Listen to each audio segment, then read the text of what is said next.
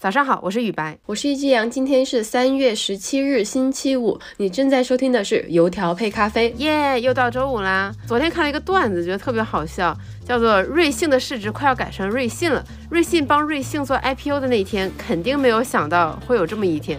哎，大家听着这个可能稍微有点糊涂。那瑞幸呢，就是指瑞幸咖啡，瑞信就是指当时帮他做这个上市工作的这个瑞士信贷。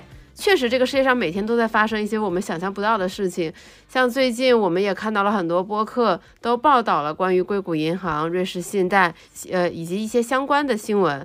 所以呢，我们油条配咖啡今天准备另辟蹊径，不讲这些，专注于两条怎样的资讯呢？今天的第一条资讯呢，就是为大家汇报一下，就是百度作为这个国内第一个大厂发布的直接对标 Chat GPT 的产品文心一言，它的表现是怎么样的？那么第二条资讯呢，我们来聊一聊一个很奇葩的造车新势力——创维汽车。那三月十六日的下午，也就是昨天啊，百度那场令人翘首以待的文心一言发布会终于开了。那作为国内第一个正面迎战 Chat GPT 的大厂，它的这个表现又怎么样呢？首先呢，跟大家汇报一个好消息，就是基于文心一言的表现，我们的工作保住了，起码能保个三五年。这个吐槽非常致命啊，虽然说非常简短。那那首先呢，这个文心一言的外形哈，它的确跟这个 Chat GPT 挺挺像的，都是这种对话机器人的模式，而且它也是跟它一样能够记住上下文，对吧？就像一个真人一样跟你对话。哎，然后它在技能上面呢，也跟 Chat GPT 有有。颇有一些相似之处，比如说他可以搞文学创作，他不是现场就表演了续写这个《三体》吗？然后他还可以根据提示制作和生成图片，还有视频。哎，然后它还可以就是进行商务公文写作，比如你开公司要起个名字，然后你还要发通稿，哎，它都可以帮你完成。而且它在这个数理推算方面也好像不错，就是有我们这个中国人的数学天赋。然后呃，更重要的是呢，它比起这个 Chat GPT，它的中文理解能力更胜一筹，是吧？那。但是你刚刚听完我讲这些，肯定会觉得，哎，就好像这几年的春晚一样，它并没有给出什么预期之外的东西。那这也是很多人看完这一次发布会之后的一个感受。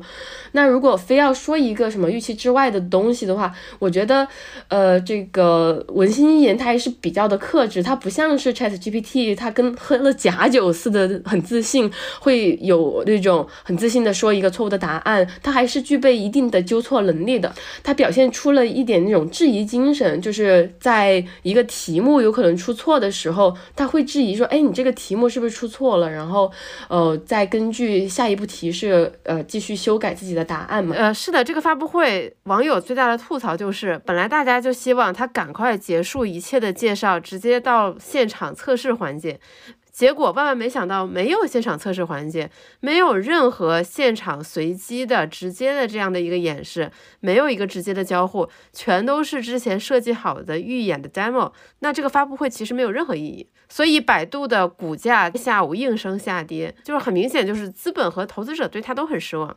是啊，感觉很懂人情世故。但是哈，我刚刚跟大家说这么多，它一切都是基于录屏的。就是这个，我觉得非常的值得吐槽。就且不说李彦宏老师就在这个现场当着这么多人给这个 demo 视频配音这个行为，非常的令人尴尬之外，我觉得更重要的是，我们并不知道它上面的这些功能的响应速度是怎么样，而且也不知道它到底水平怎么样。就上面我得到的所有的信息都是基于这个发布会上一些非常官方、经过预演的呃这些内容嘛。那就是这种失望是在所难免的嘛，尤其是前一天 OpenAI 刚刚发布了，就是让大家都感到很兴奋的 GPT 四，就是最新的一代这个 GPT 模型。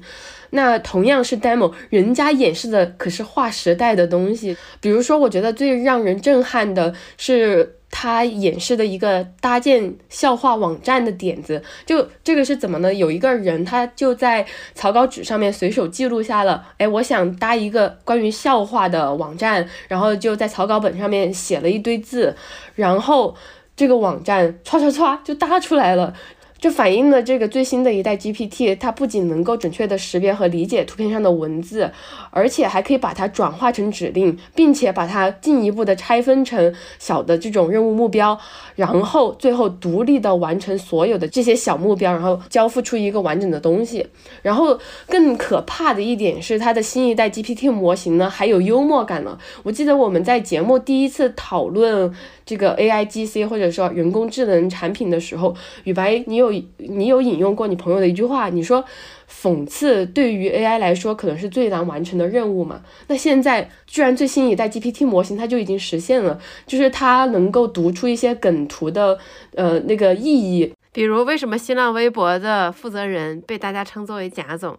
他能很准确的给你解释清楚。呃呃，没错，除了这以上两点我们最在意的点呢，那 GPT 还有很多进步的地方。比如说，它现在支持就是最多输入二点五万字，呃，然后还有就是它的应用场景，你你也感感觉非常的成熟啊。就是像 OpenAI 它发布会当晚吧，就是呃。Dolingo 就已经说，哎，我们这个已经有这个 GPT 四 T 模型应用的这个对话功能了。新一代的 GPT 模型它不是十全十美，虽然说它还是有它的一些老的问题没有解决，比如说，呃，在官方描述里面，就是新一代的 GPT 模型它还是会 hallucinate，就是会出现幻觉，用那种非常自信的语气给你生成一个错误的答案，就这个仍然没有解决，但是。不妨碍它已经有这么这么多的进步发生了，就是现在这个阶段，中美的这个人工智能进程上面，其实已经有非常明显的差距了嘛。呃，如果站在现在这个时间点，呃，我大言不惭的总结一下，就是为什么会有这样差距出现的原因的话，我觉得是分为两个方面。第一个就是中国在。呃，对于 AI 领域上的监管还是非常的严格的。比如说，它 AI 输出的这些内容需要满足监管的要求。这个像百度，它是需要确保这些文字啊、图片都要符合文化价值观和主流的一些叙述导向的，不然会面临非常严重的后果。那另外还有一点就是，呃，这个监管也对这些 AI 产品，嗯，输入的内容。也是有非常严格的要求的，所以说文心一言它能够用的语料的这个数量是远远。不如就像呃这个 Open AI 它能使用的那些语料的，呃那第二点呢，呃我觉得我们之前的节目也有讲到过，百度在就是人工智能上面的探索其实是非常以商业化为导向的，就是一边做一边要想着怎么赚钱，而不像外国友商这样，就是可能只是一心的呃做研究，像呃。之前也介绍过嘛，像谷歌，它并没有多少商业化的这个探索。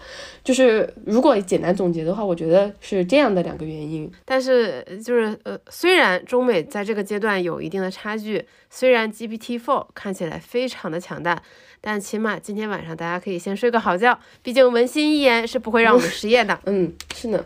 好的，创维汽车又是怎么回事呢？哎，在我印象中，创维不是做电视机的吗？那说明春节那一期你没有认真听啊。嗯，我印象中我应该是提了 TCL 的几个主要家电领域的竞争对手。其实，在过去这些年，大家也在求新、求变、求突破。当时我就说，创维集团。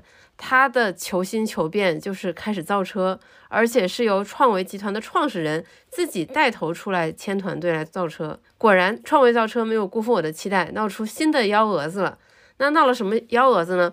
最近啊，就是这个创始人黄鸿升，他在创维汽车春季技术生态大会上喊出了很多让人觉得匪夷所思的口号。这个开创维汽车，寿命延长三十岁。啊，然后开创维汽车，让每一个车主实现百岁人生，是不是非常的离谱？一个新能源汽车品牌打的是养生牌，呃，感觉这是卖保健品才会用的话术吧？怎么变成这种科技产品也用这样的同样的路子？对，他是这么现身说法的。他说，自从开了创维汽车，中午午休的时候就一定要去车里打个盹。如果他长途驾驶，然后晚上应酬完，也要在车里打个盹。然后时间这么一长啊，他的高血压不吃降压药自然就好了，他多年的肠胃病也好了，是不是很神奇？非常保健品套路，而且他还公开表示，他说健康是创维汽车的核心竞争力之一，我们的目标是助力第三健康空间，助力每个人的健康长寿。这个。啊，他他怎么了？我想知道这中间有怎样的故事。在我心里面，创维是一个还蛮不错的品牌嘛，但是居然剑走偏锋到如此。是，就是在我们的童年记忆里，创维电视起码是很不错的家电产品。前面我们提到，黄鸿升表示，健康是创维汽车的核心竞争力。真相是，创维汽车的核心竞争力可能也只剩健康了，因为它的质量安全饱受质疑。在中汽测评之前公布的碰撞测试成绩中，创维之前推出的一个旗舰车型只获得了一星的成绩，然后这款车在侧面柱碰撞以及多项主动安全测试中更是拿到了零分。也就是创维这款车型在安全性方面几乎等于零分，那你说谁会买？而且就是果不其然，这个车的销量也非常对得起这份成绩。自二零二一年上市到现在，差不多二十个月左右，创维汽车的销量高达两万八千多辆。在比亚迪一个月可能就要卖十万辆的这么的一个现状下，创维给自己定的雄心壮志是一年卖四万辆。就感觉这个品牌已经彻底走远了。那为什么创维会走火入魔到这个地步？我在梳理资料的过程中，我会觉得这个事情还挺有趣的。就是花开两朵，各表一枝。咱们先从创始人黄鸿升开始讲起。就你讲这些家电品牌，你是绕不过创始人的故事的。那他的故事也很典型。上世纪八十年代，一九八八年的时候，他从国有单位辞职下海创业，他一个人跑到了香港。举目无亲又没有资本，先从销售员干起，干了一年，攒了几万块的积蓄，他就成立了香港创维实业有限公司，开始做贸易经营。那么创维这家公司就从一九八八年开始，从倒卖电子芯片，再到制作，再到制造电视机遥控器，再到造电视，这家公司是这么一步一步做大的。到了二零零一年呢，创维迎来了它的高光时刻，销售额达到了七十亿元。然后黄鸿升也因此获得了彩电大王的称号，这也是为什么创维的彩电就一直留在我们的童年记忆里。